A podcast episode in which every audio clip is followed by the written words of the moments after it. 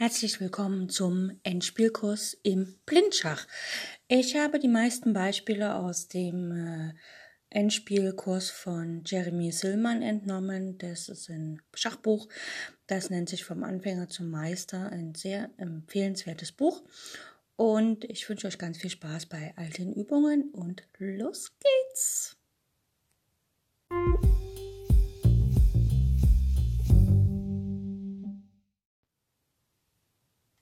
Zum Aufwärmen heute eine Stellung wieder.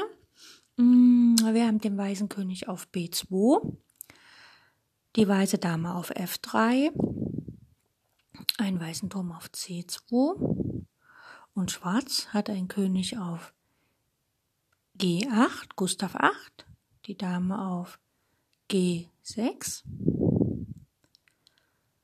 ein Springer auf C6 sowie ein Bauern auf H7.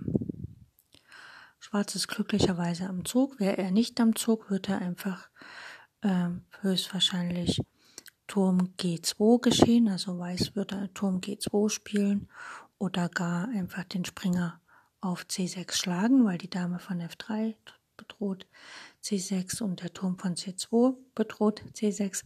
Das heißt, ähm, Weiß ähm, wenn Weiß am Zug wäre, wäre es sehr einfach, dann könnte Weiß relativ schnell die Partie für sich entscheiden. Allerdings ist Schwarz am Zug und Schwarz muss sich schon was einfallen lassen, weil so einfach kann er ja hier jetzt nicht losspielen. Er kann zwar den Springer wegsetzen, aber dann ähm, folgt entweder auf A8 oder auf C8 ein Schach, beziehungsweise wenn Schwarz den Springer einfach wegsetzt, und sagen wir mal, er bedroht jetzt die Dame mit ähm, Springer E5 oder macht einen Doppelangriff, dann folgt einfach Dame A8 Schach und die zweite. Und der Turm stellt sich nach G2 und damit geht dann die schwarze Dame verloren. Und das heißt also, Schwarz muss sich hier wirklich was einfallen lassen. Was uns in der Stellung auffällt, ist, dass äh, Schwarz hat einen Springer. Da ist ja immer die Suche nach Springergabeln. Potenziell, das habe ich schon x-mal erzählt, ist so, wenn der Springer und die Person oder die Figuren, die er aufgabeln will, alle auf einer Felderfarbe stehen. Also hier steht der Springer auf C6, das ist ein weißes Feld. Der Turm auf C2 ist ein weißes Feld und die Dame auf F3 ist auch ein weißes Feld. Das heißt also, der Springer von C6 hat potenziell die Möglichkeit, die beiden Figuren aufzugabeln. Also er könnte jetzt hier zum Beispiel Springer D4 spielen. Dann würde die Dame und den Turm aufgabeln. Allerdings hilft das hier nicht so richtig, weil einfach ähm, Weiß ein Schach spielt. Sagen wir mal einfach Turm C8 Schach. Also er geht praktisch mit einem Zwischenschach aus der Gabel raus. Und das wäre dann sehr schade für den Springer, weil er dann potenziell sogar verloren geht. Ne? Weil man kann ja einfach nach Springer D4 kann Weiß damit D5 Schach spielen. Und wenn der Springer dann ähm, nach E6 geht, einfach um gedeckt zu sein, dann folgt äh, Turm G2 und die schwarze Dame geht verloren womit dann auch die Partie natürlich verloren geht. Das heißt also, Springer D4 ist hier jetzt noch nicht so die gute Lösung. Was Schwarz aber machen kann, er kann den König in die Gabel locken und damit dann sogar ähm, beide Figuren gewinnen, also den Turm und die Dame. Das wäre ja das Optimalste für Schwarz, wenn er alle Figuren vom Brett holt und dann letztlich mit dem ähm, Bauern auf der H-Linie das Spiel für sich entscheidet. Also, erster Zug wäre hier. Dame schlägt C2 Schach. Der König muss auf C2 schlagen, also er kann natürlich auch weggehen, aber dann hat halt Schwarz eine ganze Figur mehr und gewinnt die Partie. Und nach König schlägt C2 spielt Schwarz einfach Springer D4 Schach und gabelt quasi den König und die Dame auf. Der König muss ziehen, er läuft natürlich Richtung Rand, der will ja im Quadrat des Bauern bleiben, also spielt der König äh, von mir aus D2 und dann kommt halt Springer F3 und mit dem Springer und dem Bauern gewinnt Schwarz die Partie, also entscheidet quasi die Partie dann für sich.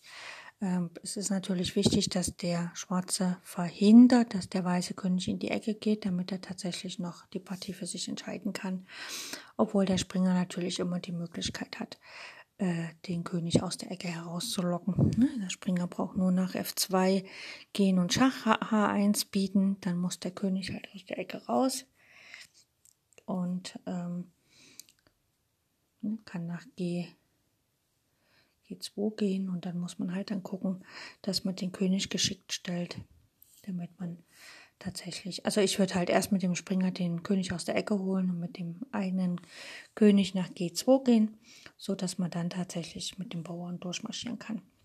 Gut, schauen wir uns eine zweite Stellung an.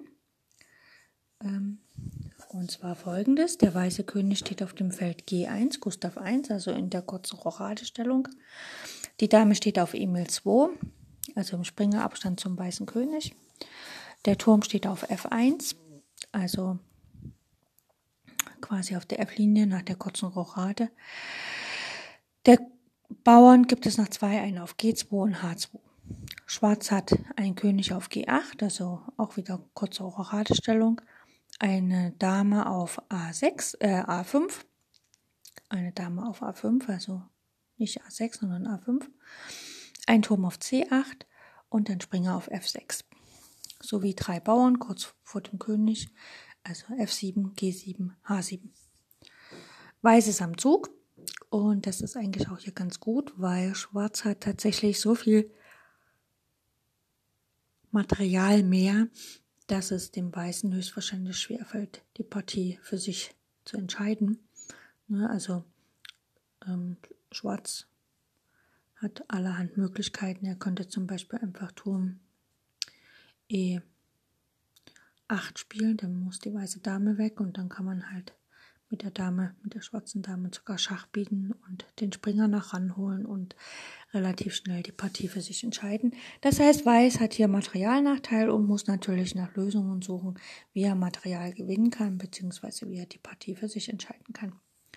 Was wir hier sehen, ähm, der Turm auf der C-Linie ist ungedeckt.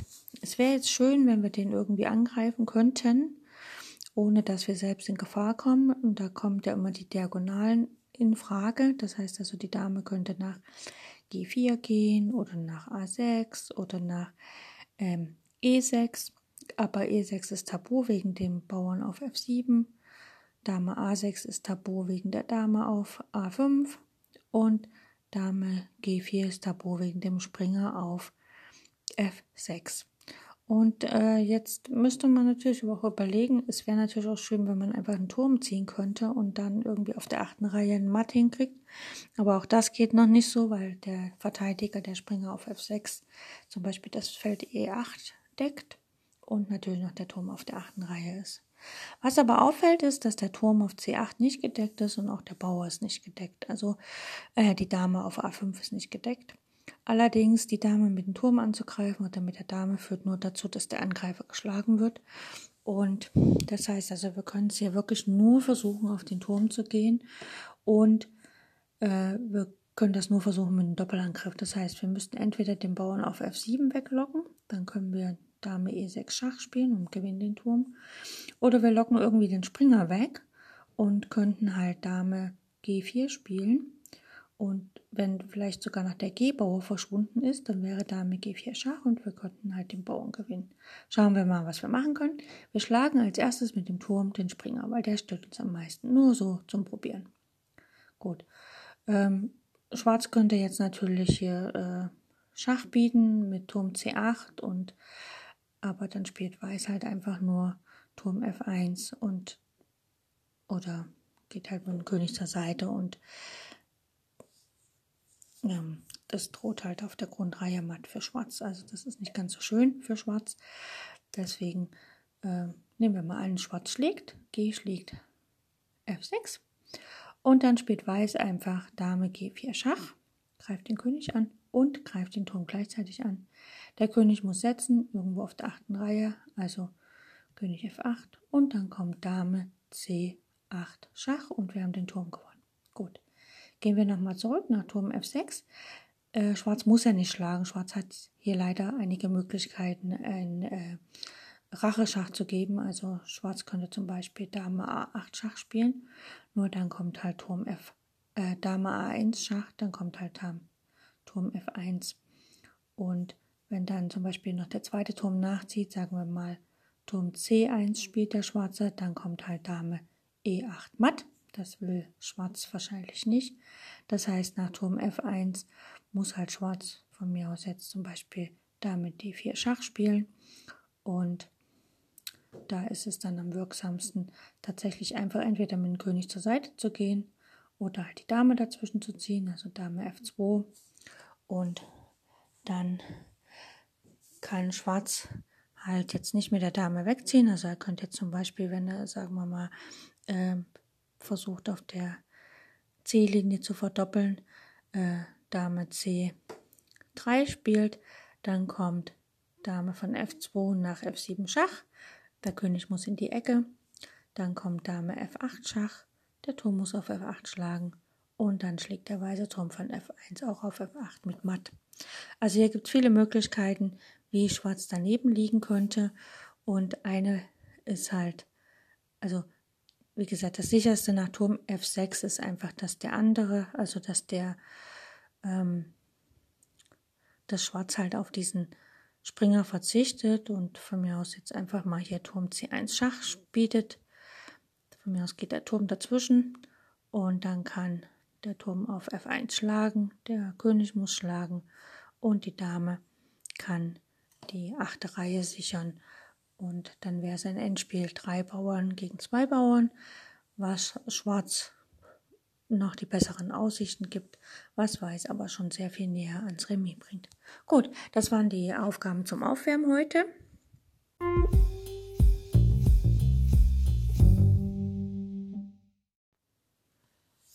Weiter geht's in unserem Endspielkurs und zwar haben wir heute das Thema entfernter Freibauer. Ich hatte schon mal eine Folge gemacht, wo es darum ging, wie alle Bauern heißen. Und wir schauen uns eine Stellung an und ich sage, wie alle Bauern heißen. Also, der weiße König steht auf E4, der schwarze König steht auf E6, also in Opposition stehen die beiden Könige.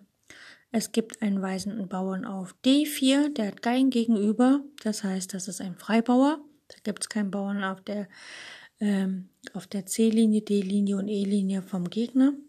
Und dann hat Weiß nach einem Bauern auf G5 und H4 und Schwarz hat einen Bauern auf G6 und H5.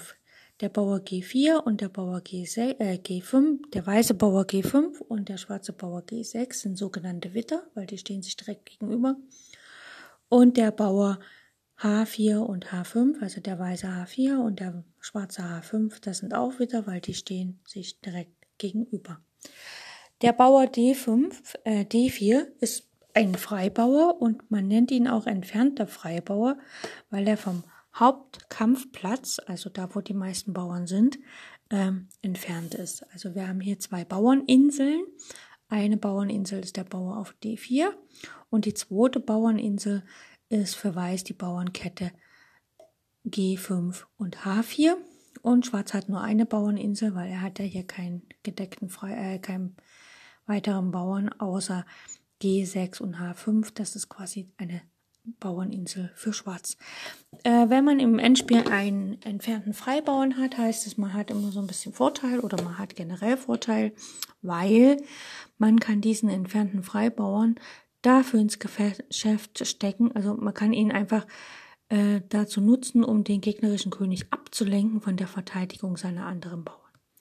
Hier in dieser Stellung sieht das wie folgt aus. Weiß spielt einfach D5, erstmal Schach. Regel Nummer 1, um sich gegen einen Freibauern zu verteidigen, der König bleibt vor dem Bauern, also König D6. Weiß spielt König D4, er hat ja keinen Grund, den Bauern aufzugeben. Und Schwarz kann jetzt nicht in Opposition treten, weil die ist gerade betreten worden, also spielt der König D7, erfolgt der Regel vor dem Bauern bleiben. Weiß spielt König E5, ne, tritt neben dem Bauern und schaut, was der Schwarze macht. Schwarz muss die Opposition halten, König E7. Weiß spielt D6. Er hat hier keine Angst, dass er irgendwie Patt setzt, weil in dem Moment, äh, wo der schwarze König weit weg von den Bauern ist, die er beschützen soll, kann Schwarz, Weiß einfach überschwenken und der schwarze König schaut dem ganzen Geschehen hilflos zu. Gut, Schwarz muss sich verteidigen, König D7 bleibt vor dem Bauern und jetzt geschieht das, was äh, ich gerade gesagt habe. Weiß lenkt quasi mit seinem Bauern den König ab, den Schwarzen, und spielt hier König F6. Er greift quasi den Bauern auf G6 an. Und Schwarz kann eigentlich nicht sich entfernen von dem D-Bauern, weil der sonst einzieht. Er muss also äh, quasi hilflos zusehen, wie die Bauern auf G6 und H5 fallen. Und dann hat Weiß ja noch zwei Bauern, um die Partie für sich zu entscheiden. Ich spiele das jetzt hier nicht weiter vor, weil das kann man halt selber mal ausprobieren. Ne? Also Schwarz wird höchstwahrscheinlich dann den Bauern auf D5 direkt nehmen und Weiß schlägt den Bauern auf G6.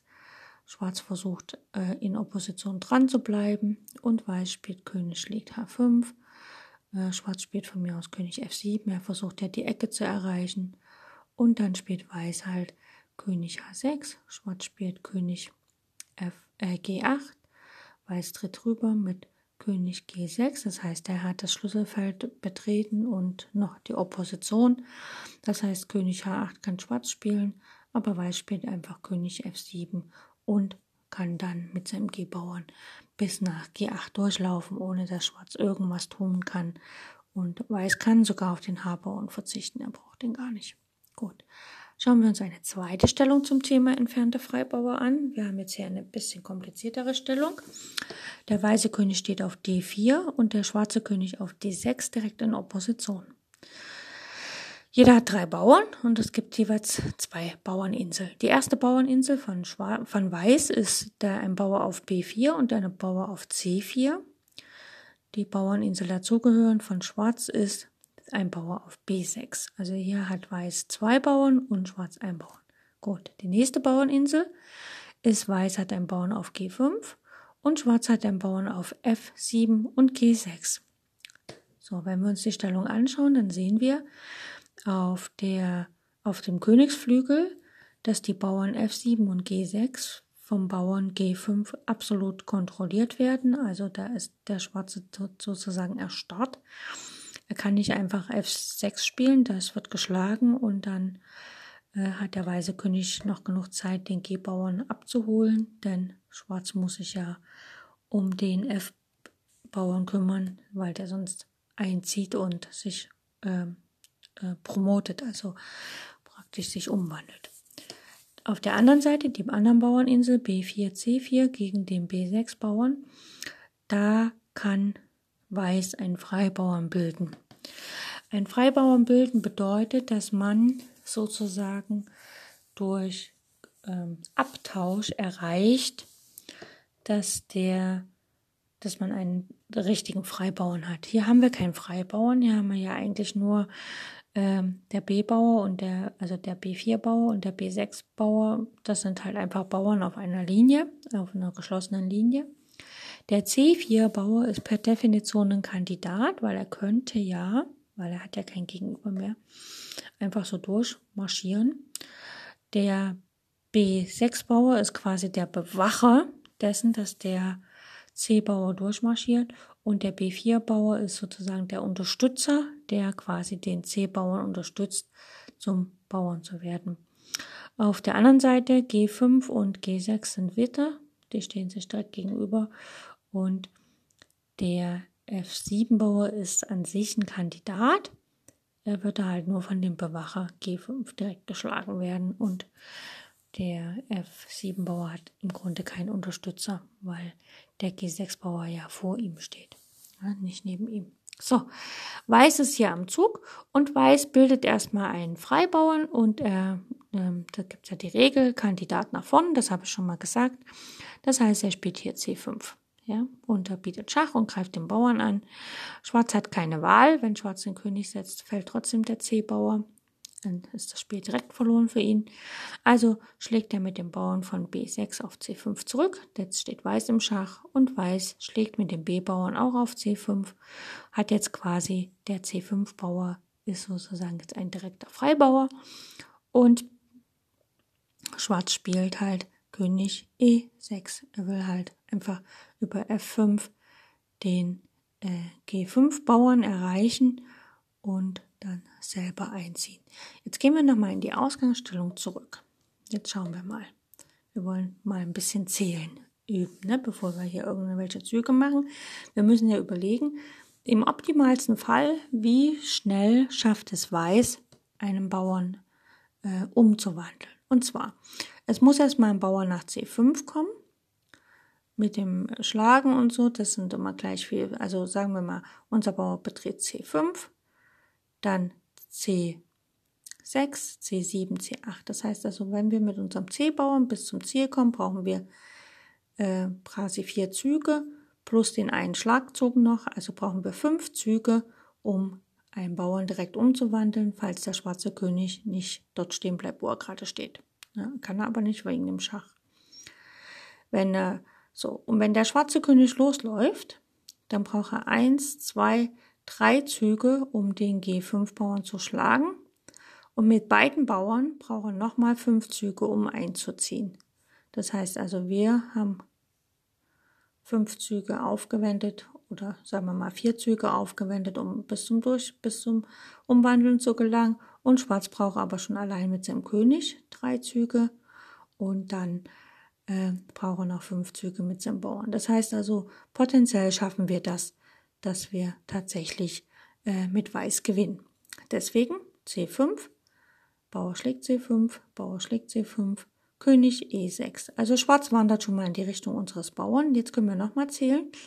Wenn wir sofort mit unserem Bauern loslaufen, ja, dann tritt einfach nur der König ran an unseren Bauern und unser Bauer geht verloren. Das wäre zu schade, das wollen wir nicht. Deswegen müssen wir uns überlegen, was wir machen. Wir brauchen mit unserem Bauern ja effektiv eins, zwei, drei Schritte, um zur Umwandlung zu gelangen. Wenn Schwarz direkt unseren Bauern G5 attackiert, braucht er eins, zwei Schritte, um den Bauern zu schlagen und dann noch fünf Schritte, um umzuwandeln. Das heißt, wir haben drei zu fünf. Das heißt, wir haben aber auch Zeit, um mit unserem König auf die andere Seite vom Bauern zu laufen, um ihm eventuell zu unterstützen, falls der schwarze König tatsächlich äh, sich doch anders überlegt und unseren Bauern aufhalten will. Und deswegen spielt Weiß hier König C4. Ja? Er verrät also nicht dem Schwarzen, was er machen will. Jetzt kann Schwarz natürlich, er muss ja nicht mit dem König äh, unseren Bauern attackieren, er kann ja auch mit seinem F-Bauern losmarschieren und äh, äh, losrennen. Ne? Das heißt also, wir müssen nochmal zählen. Wenn er jetzt zum Beispiel F5 spielt, dann hat er Einzug, wir schlagen, dann muss er wieder schlagen oder auch nicht. Äh, das sind zwei Züge und dann braucht der G-Bauer nochmal eins, zwei, drei, vier, fünf Züge, um durchzuwandeln, umzuwandeln. Das heißt also, es geht ziemlich schnell, aber wir haben immer nur noch drei Züge mit unserem Bauern. Also selbst da, wenn der Bauer zieht, wir schlagen, der König schlägt, das sind also der Bauerzug, der Königszug sind zwei Züge und dann nochmal fünf Züge mit dem Bauern, um weiterzukommen. Das ist effektiv genauso viel, sind das sieben Züge und wir brauchen ja nur drei Züge. Deswegen äh, schauen wir einfach, wie es weitergeht. Also König C4 war absolut berechtigte Entscheidung, einfach um wirklich um den Bauern zu gehen und in aller Ruhe dann einzuziehen. So, Schwarz spielt F5, das war logisch, und wir schlagen auf G F6 mit äh, am Passant, ne, im Vorbeigehen. Der König schlägt auf F6 und jetzt können wir nochmal zählen. Weiß ist am Zug. Weiß braucht eins, zwei, drei Schritte, um umzuwandeln. Allerdings steht das schwarze König im Quadrat. Das heißt also, wir müssen mit unserem König äh, den Bauern decken und wir brauchen mit unserem König äh, wenn wir auf der B-Linie lang wandern, einfach äh, 1, 2, 3 Schritte, um auf B7 zu stehen. Das ist das optimale Feld, um unseren Bauern zu begleiten. Und die Frage ist, marschieren wir sofort mit unserem Bauern los? Ne, wir brauchen drei Schritte mit dem König, drei Schritte mit dem Bauern. Das heißt, wir brauchen sechs insgesamt. Schwarz braucht allerdings nur fünf Züge. Wenn wir jetzt gleich mit dem König losgehen, marschiert Schwarz mit dem Bauern los. Das wollen wir nicht. Deswegen müssen wir erstmal einen Zug machen, so dass der schwarze König setzen muss, damit wir Zeit haben, auch unseren König zu setzen. Ja? Deswegen spielen wir hier C6. Und jetzt muss natürlich der schwarze König im Quadrat bleiben, also er muss zum Beispiel König E6 spielen. Ja? Und jetzt spielen wir einfach König B5. Wir brauchen nur noch zwei Schritte zur Umwandlung und Schwarz braucht bis zur Umwandlung fünf Schritte. Also egal, wenn jetzt zum Beispiel Weiß König D6 spielt, dann können wir einfach König B6 spielen. Und als nächstes haben wir König B7 und zwei Züge zur Umwandlung. Und Schwarz braucht fünf Züge zur Umwandlung, landet zudem noch auf dem Feld, wo er nicht Schach bietet und verliert höchstwahrscheinlich die Partie. Weil in dem Moment, wo wir unsere Dame haben, äh, auf C8, dann können wir eben auf G8 gehen oder halt auf C8, äh, C1, um die Umwandlung zu verhindern. Wir wollen ja nur das äh, Umwandlungsfeld müssen wir kontrollieren mit der Dame. Gut. Schauen wir mal an, wenn wir nach König schlägt F6, da steht noch der Bauer auf G6 von Schach, Schwarz, unser Bauer auf C5 und unser König auf C4. Was würde denn passieren? Würde es denn reichen, wenn wir tatsächlich äh, andere Züge machen? Wenn wir jetzt zum Beispiel zuerst den König setzen, sagen wir mal, wir setzen unseren König nach B5. Dann könnte äh, Schwarz halt seinen König ranziehen oder er könnte mit dem Bauern loslaufen. Schauen wir mal, was passiert, wenn er mit dem Bauern losläuft. Der schwarze König hat ja noch keinen keinen Zwang loszumachen. Also der Bauer geht nach G5. So, dann kann Schwarz, äh, Weiß einfach C6 spielen und Weiß spielt G4. Dann kommt C7 und nach G3 kann Weiß einfach auf C8 umwandeln. Und äh, wenn er dann die Dame hat, ist es ja ein leichtes, denn wenn der Bauer nach G2 geht, dann spielt Weiß einfach Dame G4 und hält den Bauern auf und der schwarze König guckt ins Röhrchen. Das hilft ihm also gar nicht. Und wenn wir, äh, wenn in der Stellung, äh, genau, wenn also Weiß König B5 gespielt hat, wenn jetzt Schwarz aber nicht G5 spielt, das reicht ja nicht aus, der braucht ja fünf Schritte, wir nur drei, sondern wenn er einfach König E7 spielt, also im Quadrat bleibt, dann muss Schwarz halt äh, Weiß König B6 spielen. Schwarz kann König D8 spielen und Weiß spielt König B7. Und der Bauer läuft durch und B7 ist ein Feld, was Schwarz nicht kontrolliert, wenn er umwandelt. Ne? Das heißt also, wenn Schwarz jetzt losläuft, dann braucht er 1, 2, 3, 4, 5 Schritte mit dem Bauern und wir brauchen halt nur drei Schritte und wir ziehen sogar mit Schach ein. Das heißt, Schwarz hilft das hier überhaupt nicht. Und wenn wir mal schauen, wenn wir nach König schlägt F6, also der schwarze Bauer steht dann auf G6, unser steht noch auf C5 und der König steht auf C4. Wenn wir da König D5 spielen, also versuchen über die andere Seite unseren Bauern zu decken, ne, wir versuchen quasi das Feld D7 zu erreichen, dann spielt Schwarz König E7 und wir müssen König C6 spielen. Und jetzt haben wir das Problem, dass wir zur Umwandlung nicht nur drei Schritte brauchen, wie bisher immer, sondern einfach mal vier weil wir müssen ja noch aus dem Weg gehen. Und das heißt, hier kann Schwarz G5 spielen, wir müssen König B4 spielen, äh, König B7, dann kommt G4 von Schwarz, wir müssen C6 spielen, jetzt kommt G3, wir spielen C7, jetzt kommt G2 und wir spielen C8 Dame und jetzt kann Schwarz natürlich G1 Dame spielen und das ist jetzt eine Stellung, die äh, ich sag mal, komplizierter ist für Weiß äh, zu spielen, beziehungsweise die Wahrscheinlichkeit, dass man hier einfach durch einen Spieß oder durch eine andere taktische Wendung halt ähm, die Dame gewinnt auf G1 ist sehr gering. Das heißt also, in dieser Stellung ähm, ist es dann tatsächlich Remis. Das heißt also, nach König liegt F6 ähm, ist es hier wirklich das Einfachste mit C6 den schwarzen König ähm, sozusagen, nee, den schwarzen König halt zur Bewegung zu zwingen, so dass wir noch äh, Tempi für unseren König übrig haben, also schwarz davon abzuhalten, tatsächlich den Bauern vorzuziehen, einfach mit C6, weil wenn wir nach C6, wenn wir C6 spielen und schwarz läuft los mit G5, dann spielen wir einfach C7 mit unserem Bauern und der König kann nicht mehr ranlaufen. Dann kommt vielleicht noch G4 und wir spielen C8, wandeln in der Dame um. Der Bauer geht von uns von mir aus nach G3 und dann können wir Dame G4 spielen und halten den Bauern auf und entscheiden die Partie für uns. Ne, das ist also ganz wichtig, dass ein entfernter Freibauer, das ist so die Moral der Sendung heute, ein entfernter Freibauer dient dazu, den gegnerischen König abzulenken vom eigentlichen Spielgeschehen. Und dann kann man halt genüsslich dort die Bauern verspeisen und letztlich dann mit einem Bauern die Partie für sich entscheiden, wobei da natürlich wichtig ist, dass man gut zählen kann.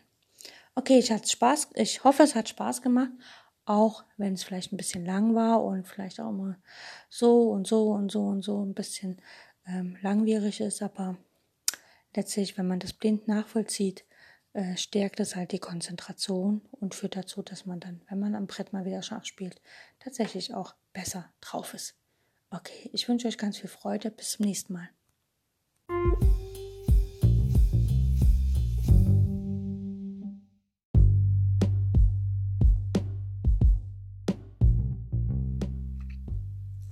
In jüngster Zeit ist die Bedeutung des Endspiels stark gewachsen. Das Reglement von Turnieren hat sich wesentlich verändert. Partien werden heute kaum noch vertagt. Die häusliche Analyse fällt weg. Man muss eine Entscheidung am Schachbrett treffen. Ohne ausgezeichnete Kenntnisse und ohne das Verständnis der Endspielgesetze ist es schwer, diese Aufgabe zu bewältigen.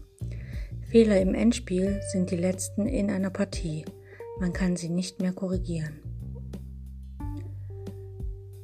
In meinem Endspielkurs behandle ich die Theorie, die Analyse und die Technik des Endspiels, also alles, was ein Schachspieler über dieses Partiestadium wissen muss. Ich weiß selbst, dass ich nicht vollkommen bin und dass einige meiner Analysen und Vorstellungen nicht zu 100% stimmen werden. Deswegen bitte ich euch, liebe Zuhörer, seid wachsam und lernt selbst zu denken. Selbst wenn ich euch etwas vorgebe, muss es nicht stimmen, sondern setzt euch hin und prüft das genau, was ich sage. Wenn es falsch ist, dann seid stolz darauf, dass ihr einen Fehler gefunden habt. Ihr könnt mir über alle Kanäle schreiben und ich bin offen für Kritik. Wenn euch das Ganze gefällt, was hier im Endspielkurs kommt, dann bitte ich euch, falls ihr Freunde, Bekannte, Verwandte, andere Schachspieler kennt, informiert sie über mein Schachradio, Schach on Air, so dass mehr und mehr Zuhörer zu meinem Radio kommen und den Endspielkurs auch hören. Ich freue mich auf die nächste Sendung.